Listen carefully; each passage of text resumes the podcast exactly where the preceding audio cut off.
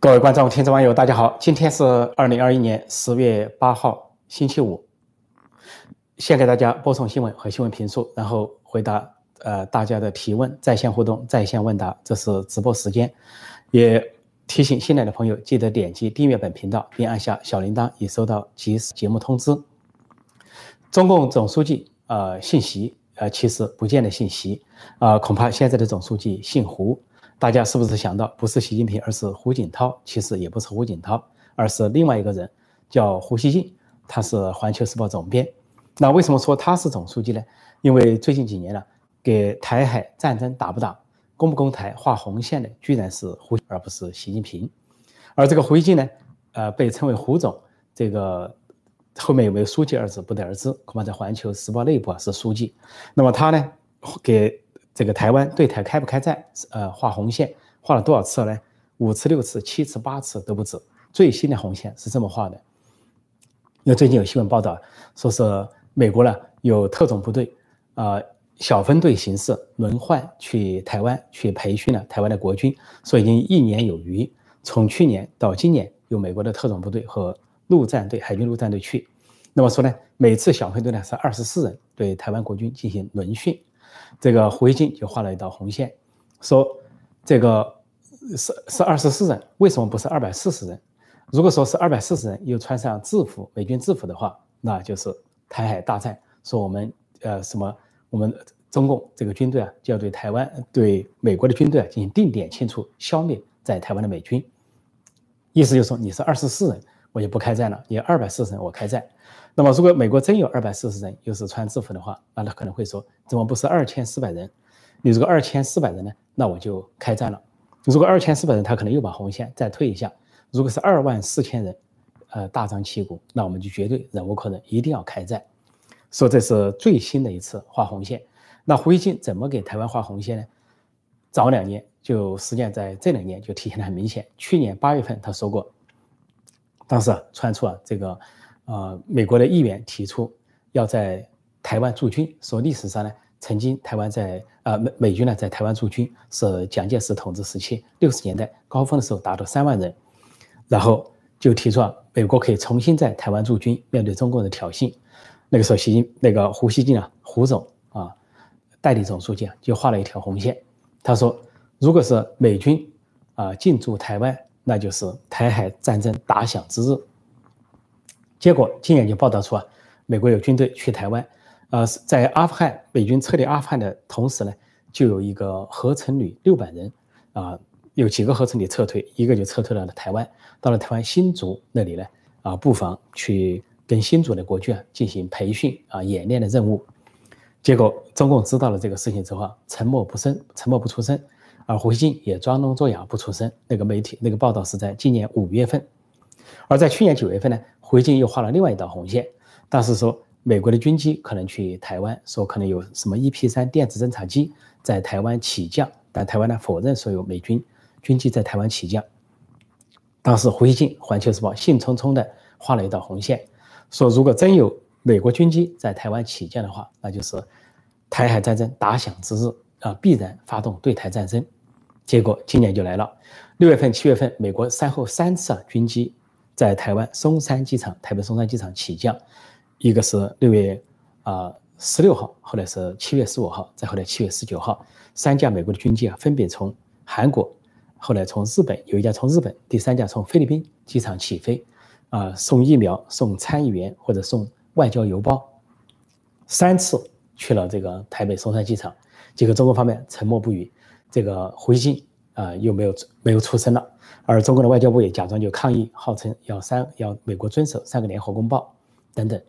之后呢，美国的军机三次去了之后，暂时停下来没去。这个胡锡进《环球时报》又发声了，说事不过三，说这个如果再有超过第三次，那大陆就该动手了。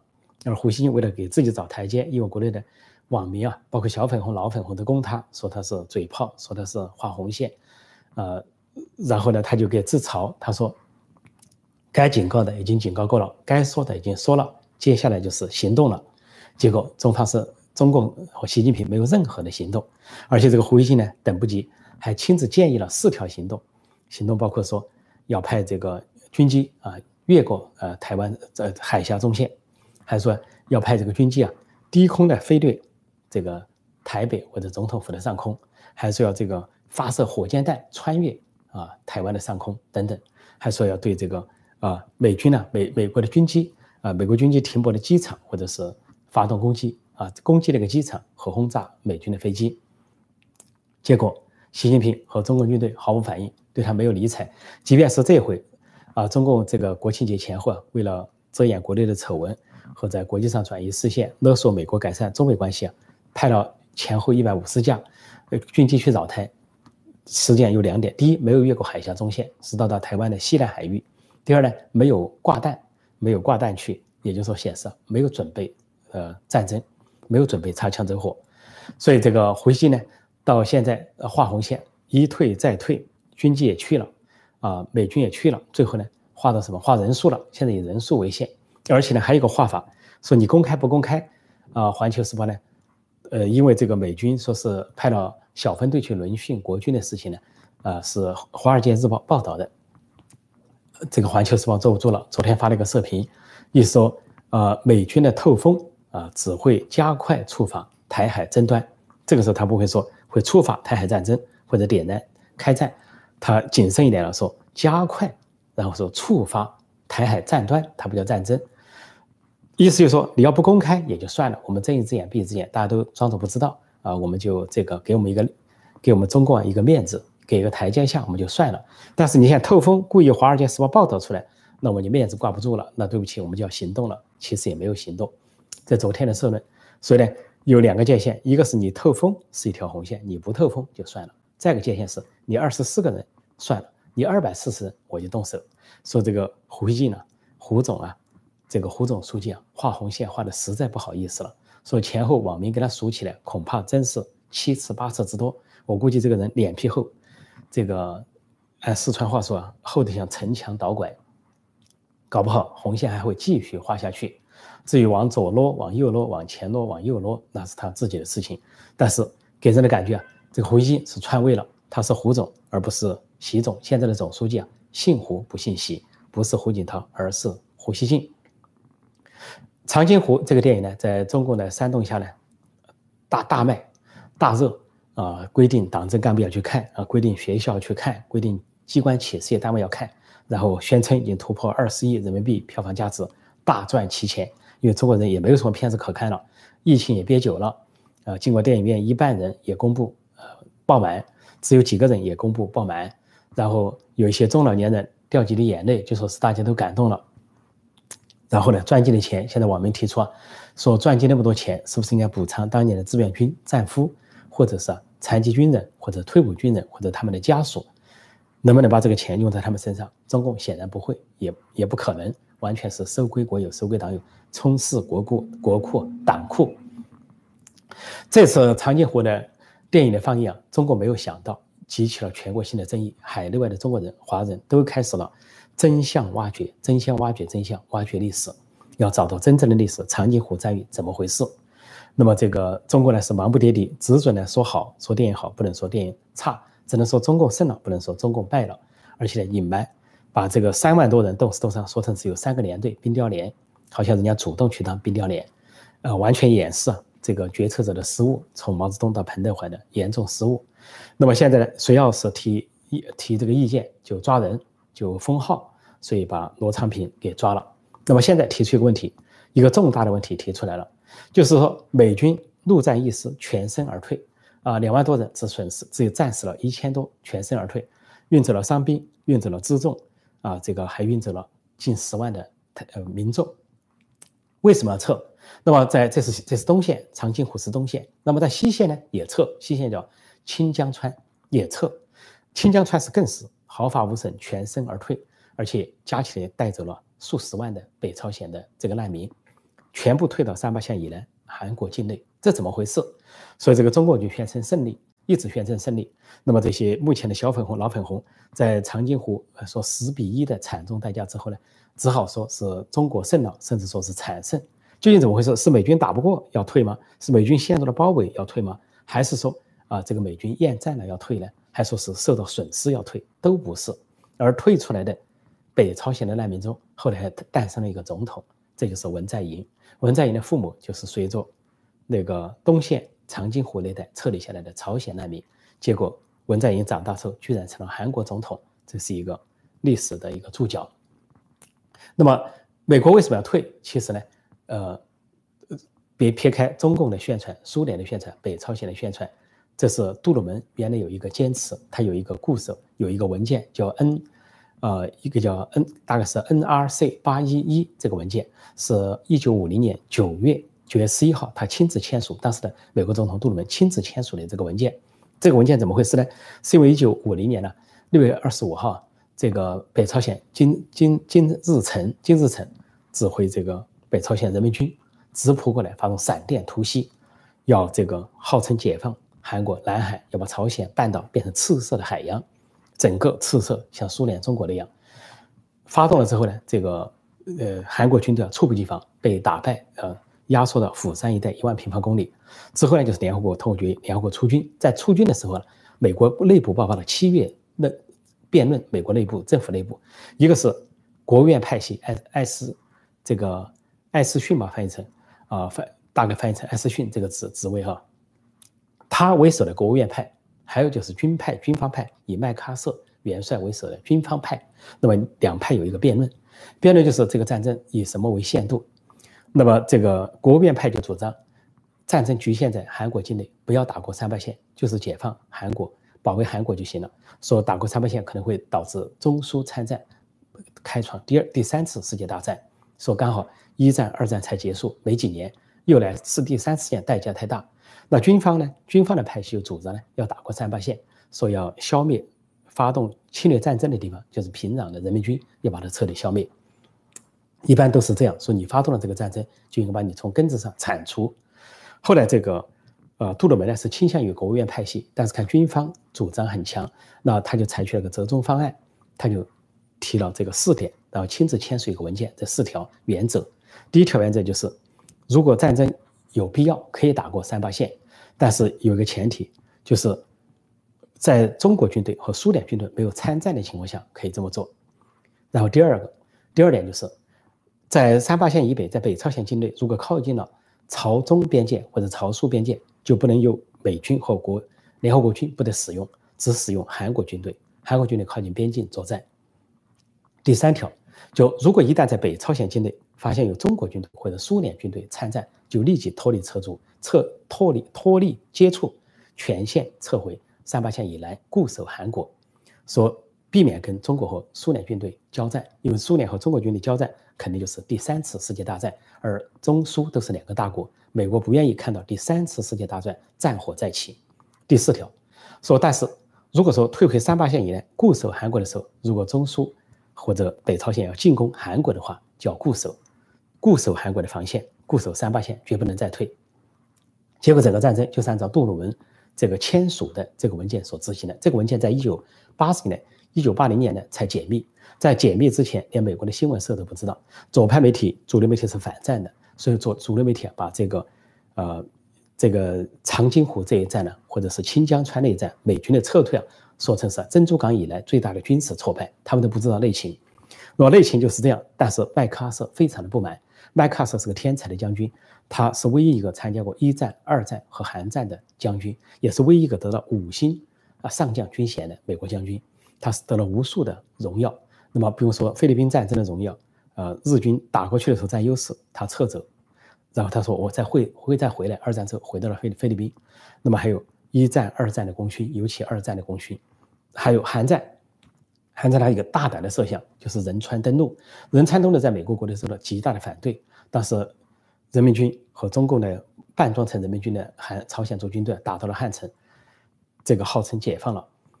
但是仁川登陆呢，美国国内呢不仅是国务院反对，军方都反对，说仁川那个地方绝对不适合登陆，绝对不适合大规模的登陆，说是浅滩容易受到伏击攻击。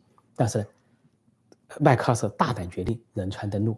后来仁川登陆成功之后，震惊世界，说是战争史上的一个奇迹，说是计算的精细，细节非常周到。然后大胆行动，一举成功，把这个北朝鲜军队啊完全围困，斩成两段。后来北朝鲜被美军全歼，这就成了中共的志愿军五十万上上百万大规模涌入北朝鲜的原因，因为人民军的主力被几乎被全歼没有了。那回头说，这个麦麦克斯跟杜鲁门发生了分歧，其中一个分歧就是，杜鲁门不仅主张打到北朝鲜，甚至主张如果中国参战的话，中共就要啊轰炸中朝边境，轰炸中国的军事工业，甚至呢让这个台湾的国军进入朝鲜战场，按照蒋介石的设想推进东北去重新解放中国。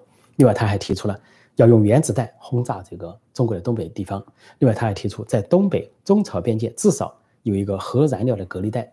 把这个进来的志愿军跟中国那边隔开，然后关门打狗，就跟消灭朝鲜人民军一样，消灭这个中共的志愿军。但是所有这些建议都不为杜鲁门所采纳，杜鲁门的反对。所以后来这个，那么就就按照杜鲁门所指示的，当中共的军队参战，开始中国军队穿穿着北朝鲜的服装，美国没有发现，还继续在北朝鲜作战。但后来抓了一些战俘，从他们口中得知呢，中共军队已经进来了，而且进来了五十万之众。结果就按照这个杜鲁门这个文件的第三条形式，一旦苏联、中国军队进入北朝鲜，立即脱离接触，这就是长津湖和金江川美军大撤退的原因。撤退就是脱离脱离战争、脱离接触、脱离战场，不跟中国军队交战，不跟苏联军队在北朝鲜交战，回到三八线固守韩国。说这就是为什么撤离。说很多人不明白，以为是美国打了败仗，完全不是败仗，是主动撤离。而这个撤离之成功，几乎全全舰之而退。西线全歼之退，东线只损失了啊一千多人，还有四千多人的这个失踪，啊四千多人的负伤，一千多人的死亡，而中共是朝整个的溃败，大部分的溃败，按毛泽东说的大伤元气，惨痛的教训啊，饿死冻死就是三万多人等等，那就不说了。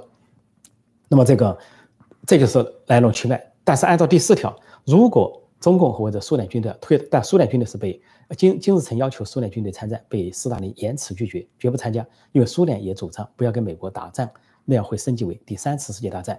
但是毛泽东和中国军队为什么打？他其中有个目的啊，换取苏联的装备。说苏联给中共装备了五十多个师，如果中国不去朝鲜打仗，就没有苏式装备。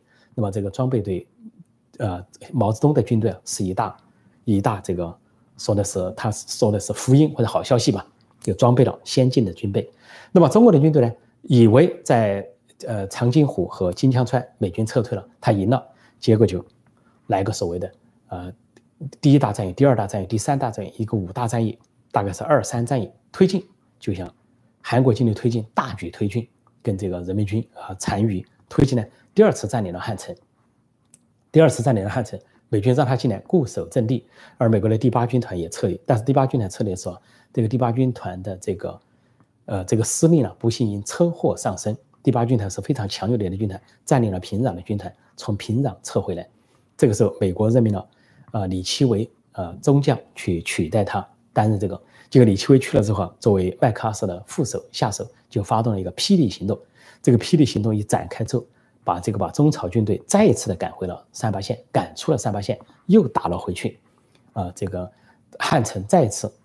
回到了韩国和美军的手上，然后之后的战争就在三八线一带交集。这个交集的原因就是有杜鲁门的命令，不要越过三八线，不要跟中共军队去作战，而是中共呢要纠缠。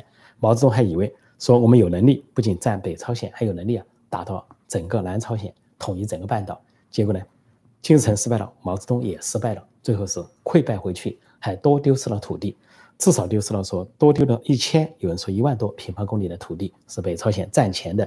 丢失，那么最后呢？麦克阿瑟为什么被撤职呢？麦克阿瑟坚决主张这个要打击中国军队，要越过三八线，而且要用原子弹轰炸中朝边境，要这个轰炸中国的军事工业，要把这个人民军呃志愿军全部拒歼，不惜不在乎说这个中国或者苏联军队参战。结果杜鲁门一怒之下要炒掉他的职务，但是炒了之后，参谋长联席会议开会，本来说他违反总统的命令。要炒掉，但是说你如果违反总统的命令，三军总司令的命令，那就要上军事法庭，说那样不妥，对总统不利。上了军事法庭，万一判决说麦克阿瑟没有违反军令，那就恢复他的职务啊，盟军最高统帅、总司令的职务，那反而杜鲁门下不了台。最后杜鲁门呢就很客气的写了一张纸，没有提任何原因就解除麦克阿瑟的职务。麦克阿瑟在之前呢就有个误会，杜鲁门最早给他写了封信，称赞他的天才，实际上就暗示啊。希望他能够受到总统的节制。麦克阿瑟以为总统同意了他这个前进的计划，误会了。到了第二次，这个杜鲁门把意思表达清楚了，就是撤职。那么这个是大概在一九啊五一年之后了，呃五一年五二年的时候了。这个麦克阿瑟回来之后，结束五十二年军旅生涯，结果他是被撤职的。杜鲁门呢是总统三军总司令，但是杜鲁门的声望呢跌到了百分之只有百分之二十二的支持率，而麦克阿瑟的声望在美国非常高。当他离开日本总部盟军总部的时候啊，日本二十五万民众啊夹道欢送他。他回到美国，不管在旧金山、在纽约都受到盛大的欢迎。他发表了著名的演讲。当他演讲的时候啊。全场不断的被掌声所打断。他的演讲主要是反共演讲。他说：“现在的美国犯了百年未犯的战略错误。”他说：“如果这样的战略错误持续下去，任次祸横行、红祸横行的话，他说将留下百年的祸患。”他说：“历史将为今天，历史为今天感到这个啊后悔，或者说写下不好的一页。”结果大致这个意思啊，结果应验了。这个留下了中国共产党，没有去用原子弹轰炸他。没有去把它隔离在中朝边界，或者把他们的志愿军拒歼等等，结果留下了次祸百年。共产党已经在庆祝他建党百年了，庆祝建政七十二年了。说麦克阿瑟是隐恨离开了朝鲜战场，杜鲁门是犯了重大的战略错误，就是一个死命令那四条线。说这就可以解开啊长津湖美军为什么大踏步撤退的原因，就是为了脱离跟中国军队的战斗，而中国军队是纠缠，以为能够取胜。所以这就回答了这个问题。好，我暂时讲到这里，现在跟大家在线互动、在线问答，欢迎大家光临。各位周末愉快。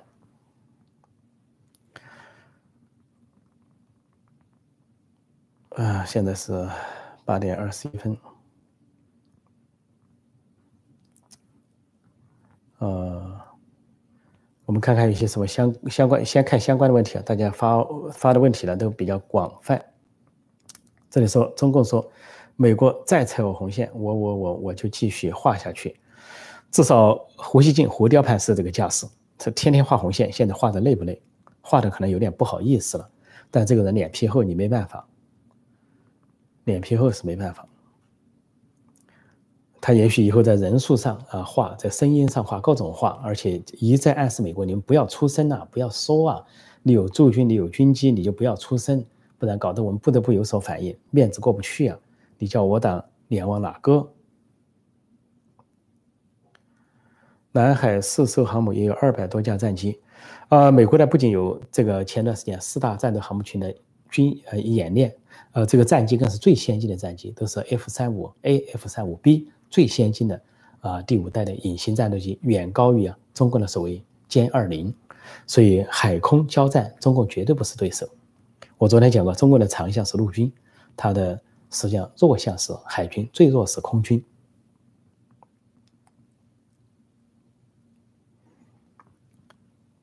呃，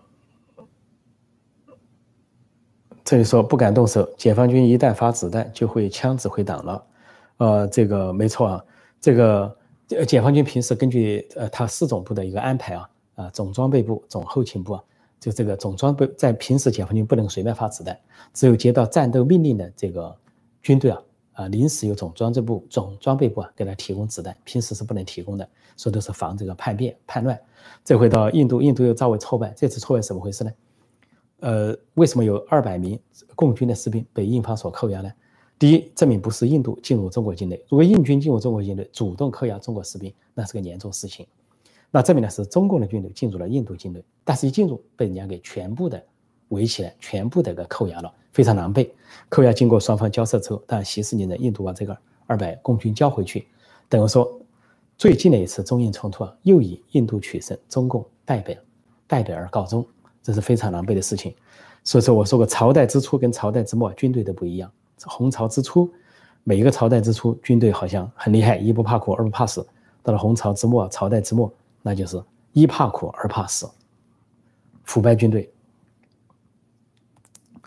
这里说枪声一响，炮灰上战场，领导中南海小士兵。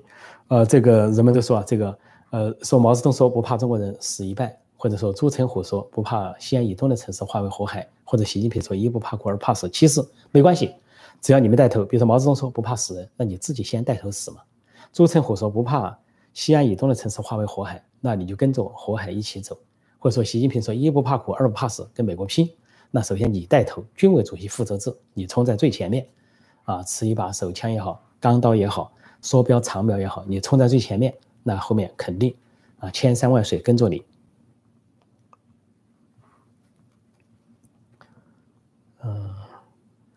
这就说冰冻死亡是志愿军的巨大失误，不是志愿军的巨大失误，是毛泽东和彭德怀这些指挥家的巨大失误。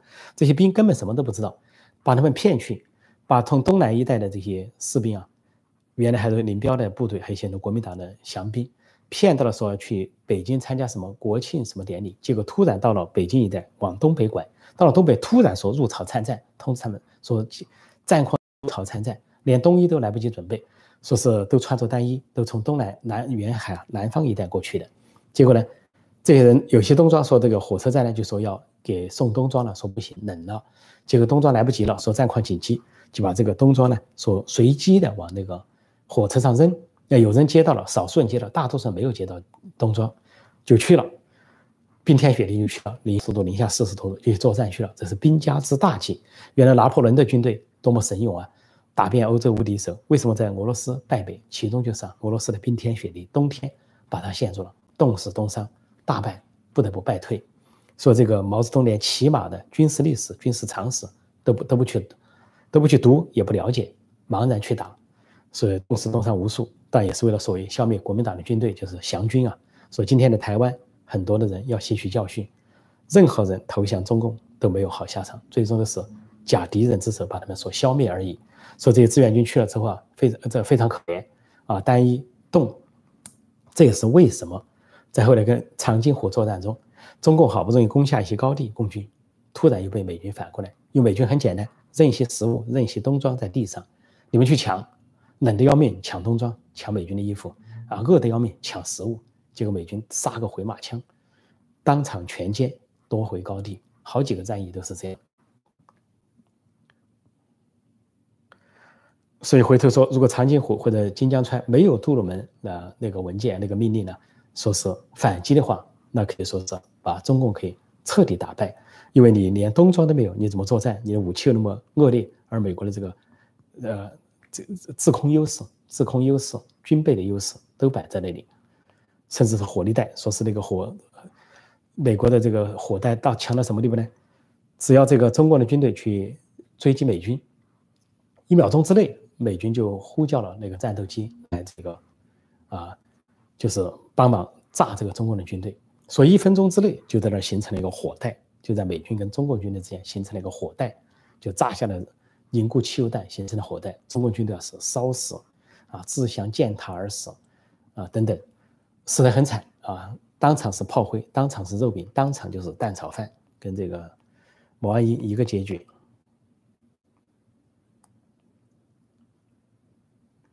所以从呃严格出来啊，从这个这里说，美国老兵回忆长津湖，我已经九十岁了，有机会因为噩梦而突然醒来，啊，中国人的那种肉搏战啊，人很多什么，呃，对对，我没错，我昨天讲过了，美国这边有些老兵呢，必须接受心理治疗，因为他们实在是看不下去那个自杀式进攻，实在看不去了冻死的那些人，说那个冻死的人给他们很大的心理重创，你是比。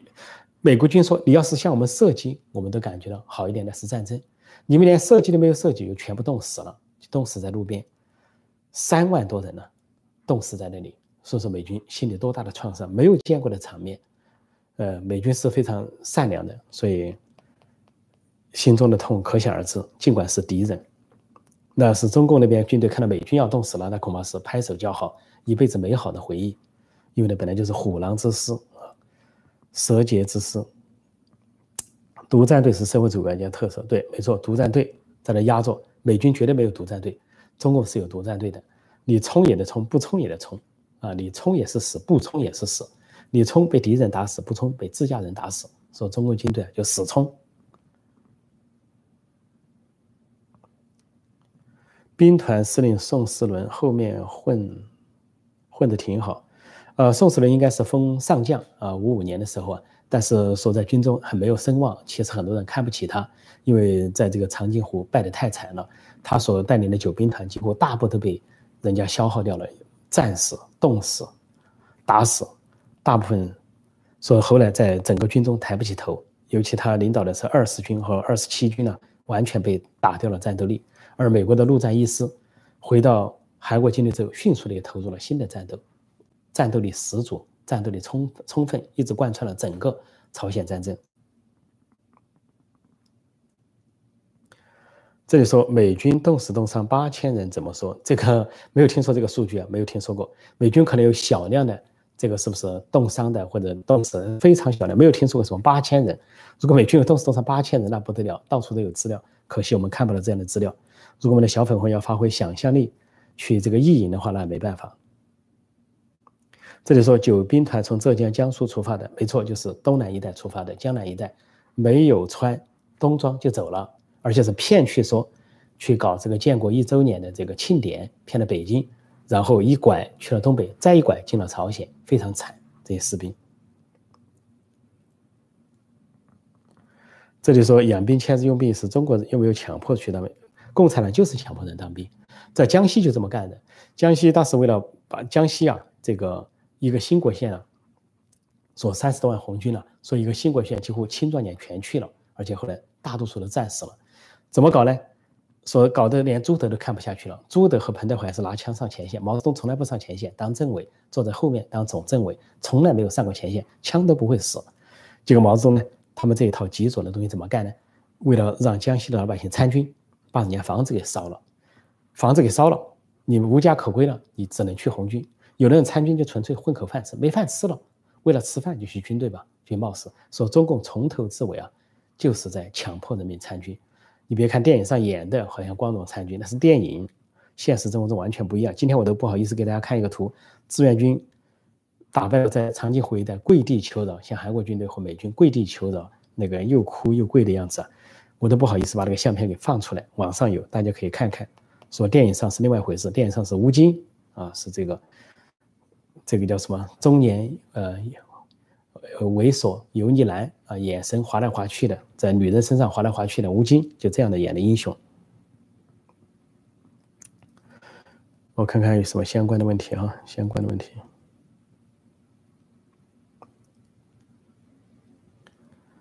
二百战俘回去没前途，不是二百战俘，是六千六千战俘回到了中国，有一万九到了台湾，啊，一万九的战俘到了台湾之后受到盛大的欢迎。啊，那么也可以看到台湾的民众在夹道欢迎的时候，他们的服装也都是很讲究的，穿的很讲究。而中国那边是一片的次品，六千人回去之后受尽了歧视，受尽了羞辱，啊，后来是这个整个一生呢都过在悲惨的生活中。后来台湾的老兵回来，那些战俘成了台湾的国军，回来成了老兵，成了人上人，还要拿钱来补贴故乡的这些人。说谁把人谁把人当人还不清楚吗？美军不仅把自己的军人当人，还把中国的军队当人。中国呢，不把敌人当人，也不把自己的人当人。说这就是那个王成的原型啊，一个姓蒋蒋庆泉吧，他说的那句话。他其实他跳到敌人里面想通过一军没死，不仅没死呢，美军把他救活了，还赶紧给他救治包扎。在美美军在不管是敌人还是我军啊，都要给他救，都要给他医治，医治之后还得有他的尊严，还把人家叫。先生，蒋先生，蒋先生，你怎么样？你醒了吗？这是美国人的这个习惯。Mr. 蒋，Are you OK？How are you？你好吗？你怎么样？中国那边那是不知道对战俘是什么态度了，那恶劣到什么程度啊？越南也是对美军恶劣到什么程度？说这个人被美军救活了，后来成了战俘，战俘送回中国去了，结果一辈子受尽歧视，卖鞋垫为生。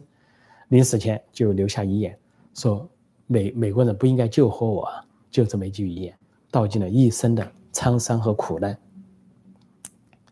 而电影里面还演他是王成是原型。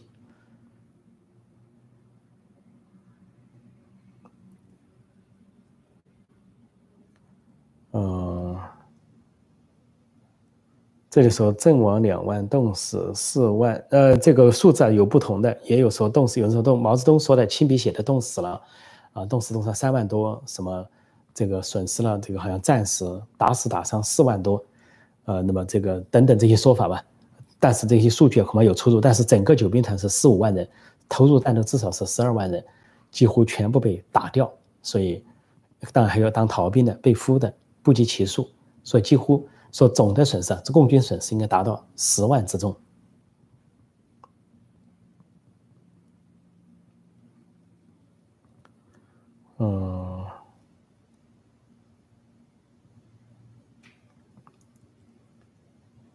习近平发展海军主要原因是陆军几十年根深蒂固，呃，什么师级以下无法掌握，所以发展自己的编班底，那有可能啊，有可能。呃，但是中国就说，根据它的长项是陆军，然后是海军，然后是空军。但是如果在台海、在南海这一带作战的话呢，啊，就面临啊，啊这个制空权的掌握。呃，中共宣称呢，对台湾的时候掌握了制空权、制海权，但是在美军面前呢，完全没掌握，他不好说。不过就在胡锡进一再画红线的时候，本来说胡锡进说，该说的话已经说完了，该警告的已经警告过了，现在是行动的时候了，还说事不过三。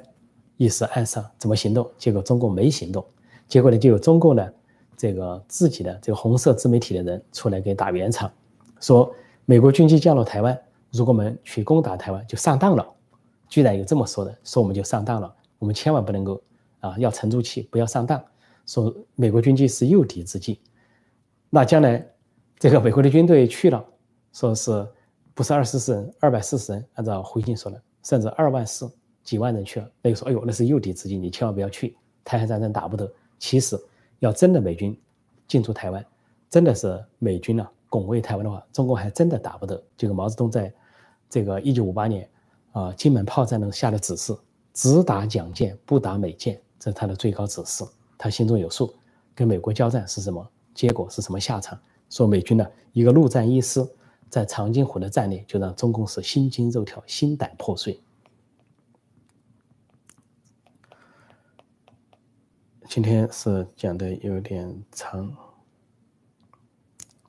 打蛇打七寸，对国内问题、朝鲜战争讲没有意思，不敢无统的真面目是真的让国内人反中共，这个也说的有道理哈。呃，很多人都讲，如果说这个呃朝鲜这个台湾台海战争一旦打响啊，那肯定是中共的覆灭之日，因为。你就是没有对外战争，一旦有对外战争，中国老百姓可能反而好造反、好起义，就跟满清一样。满清如果不对外作战，跟英法联军作战，跟八国联军作战，跟日本作战，被打掉威风，打掉什么北洋水师啊，呃，打掉这个这个是什么森格林沁那些主力军，那么可能在老百姓面前，在他奴奴役的老百姓面前还能够耍点威风，但是被列强打掉威风之后啊，这个满清的威风也就扫地，慈禧太后是满地乱跑。跑到山西大同，最后跑到西安，一住就是一年多，整个皇朝就没有威严可言了，所以在中国人民面前根本就是垃圾，所以呢，这个王朝就很容易被推翻。也就是说，也有个理论，中国如果攻打台湾之日，就是中共覆灭之日。他敢不敢赌？敢不敢赌这一把？胡锦昨天在微博上说，他说我敢赌这一把。他怎么说？他如果美国是有二百四十人有穿制服，他说我敢赌一把，中共一定会进攻，一定会去消灭美军。他敢赌。那大家又可以拭目以待，将来他把红红线画到什么地方？好，我今天就暂时讲到这里，谢谢大家收看收听，祝各位周末愉快，再见。